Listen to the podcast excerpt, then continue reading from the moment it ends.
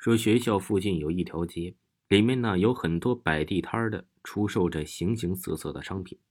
很多学生啊，平时都很喜欢来这里转转，看看能不能买到自己喜欢的东西。吴雪和她的男朋友范东辰也不例外，经常手拉着手在这条街上逛来逛去。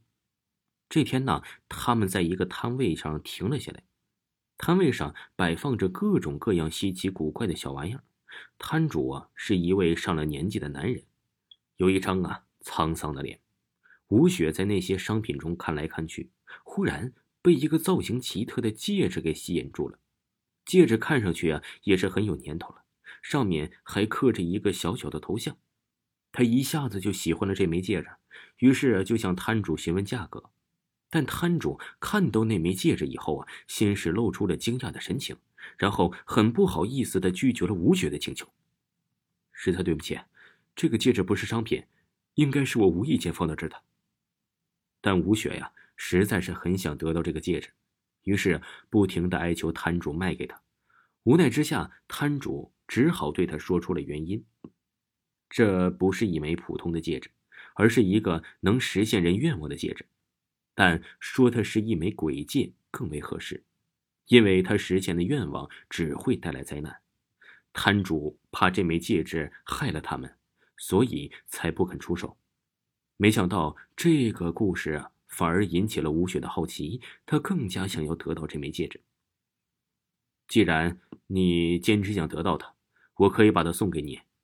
摊主最后妥协了，他能实现三次愿望，我已经用掉了一次，但是你们千万不要试图用它来许愿，那样。你们一定会后悔的。